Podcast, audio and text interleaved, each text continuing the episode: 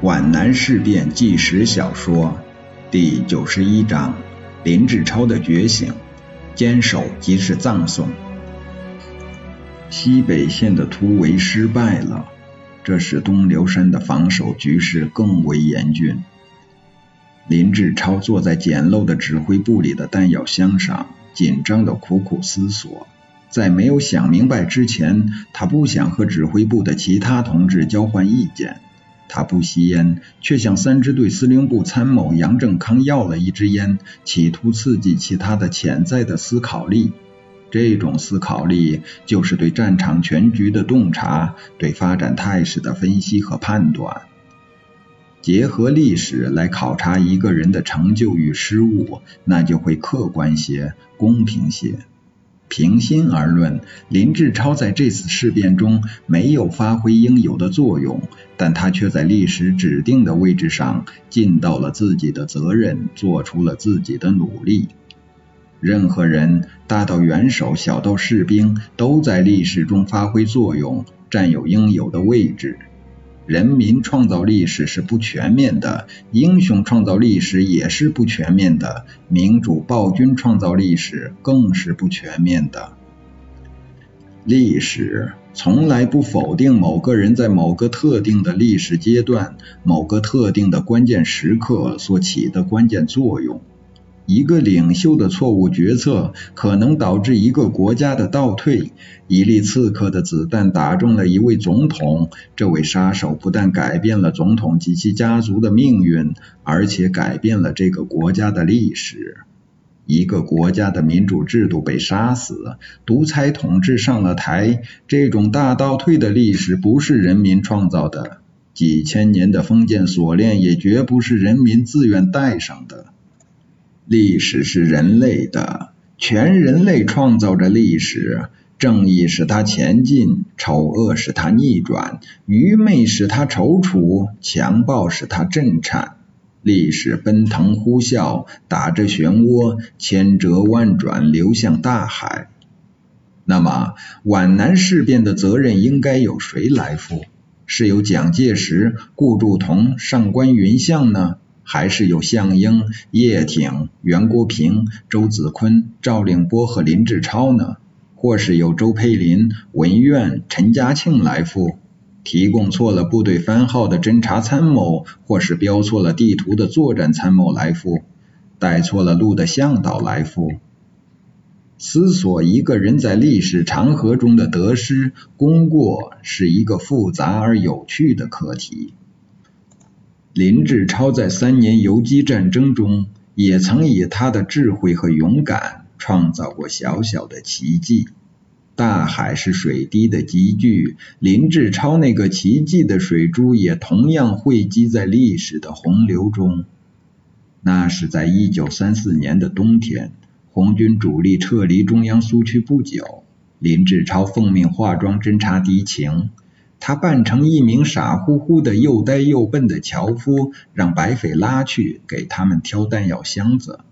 在休息时，他把挑子放在一辆弹药车旁，双手按着腹部，那样子就像得了转肠痧。他告诉守卫弹药车的哨兵，说他闹肚子要上茅房。他指了一下二十米开外的山沟。在他跨出几步后，又回头指指他挑的箱子上的包袱，说：“那是他的全部家当，请老总多多照应。”哨兵挥手让他跑远一些，免得臭气袭来。其实他想找一点外快，他断定那个捆扎在箱子上的包袱里有值得纳入腰包的财物。贪婪的目光是很容易发现钱财的。那个土制的蓝底白花的包袱里，竟然露出荷包的一角。哨兵向已经走远的条夫望了一眼，两步跨到弹药箱边，攫住那个荷包向外一拽。荷包已经在握，他不理解那荷包上为什么拴着一根丝弦。他只觉得眼前忽然火光一闪，一声猛烈的咆哮冲进他的脑海，他被一股气浪抛起来，在离地两米高的空中翻滚了一下，像扑击什么似的撞到地上，一连串的轰响。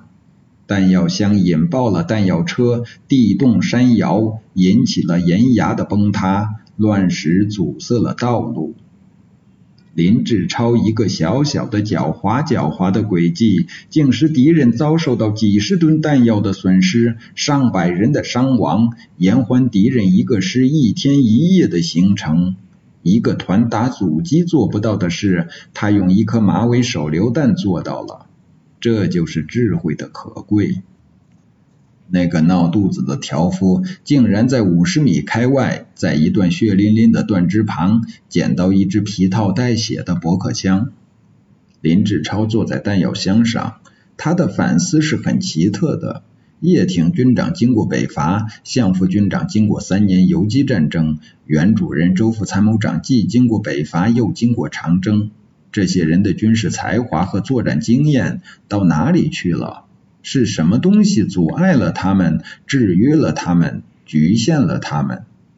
这次南进的行动有哪一点表现出谋略？有哪一点表现出机智？林志超想不出来，有的却是进退失据，战术失误，一错再错；有的只是强攻死守，几乎没有一手高招。这是怎么回事？他这个作战科长责任何在？可他又能负什么责任呢？军分会他是没有资格参加的，作战计划的制定他也未能参加。林志超在沉思默想，半闭着眼睛，好像是在瞌睡。一九四一年一月十二日，初升的太阳像是害怕看见昨夜战争的创伤，迟迟的不肯从东山峰上露出脸来。他胆怯的、战战兢兢的，把柔弱的光亮投射到硝烟升腾的东流山的主峰上。那里的岩石、沙尘、树林、草丛，都呈现出昨天和拂晓时残酷炮轰的痕迹。散落在地上的树枝在晨风中抖动，如果不是泥土压住它们，早就被风吹走了。那些尚未化成灰烬的草丛还冒着青烟。在那些被削秃了顶的树干上，挂着被气浪掀上去的破军衣、油布和分不清是什么的染着血迹的碎布片，还有在双方火力控制下无法收回的战友的尸体。林志超在望远镜里瞭望着东流山前的一块一块的高地，在这些高地的反复争夺中，有多少同志牺牲了？他想起了红军的五次反围剿，但那时敌方的火力比现在差的太多了。这种惨烈的场景无法激起他战斗的激情，拼消耗，毫无意义的拼消耗。林科长，跟在他身后的三支队的团参谋长说：“我们还能坚持多久？如果敌人再发动总攻击的话，林志超说，也许能坚持一天。”如果全部拼光，也许能坚持两天。林科长，团参谋长一把揪住林志超的袖口，拉他到离警卫人员稍远的地方，沉声的问：“难道我们真的要与阵地共存亡吗？你知道我说这个话的意思，并不是为了活命。”我当然理解。林志超带着一种感激的声调说：“这么说，你也认为固守是不正确的？”团参谋长点点头。感谢你的支持，我这就给军长写信，请你派个得力的通信员。林志超和参谋长谈到这些话的时候，内心是痛苦的。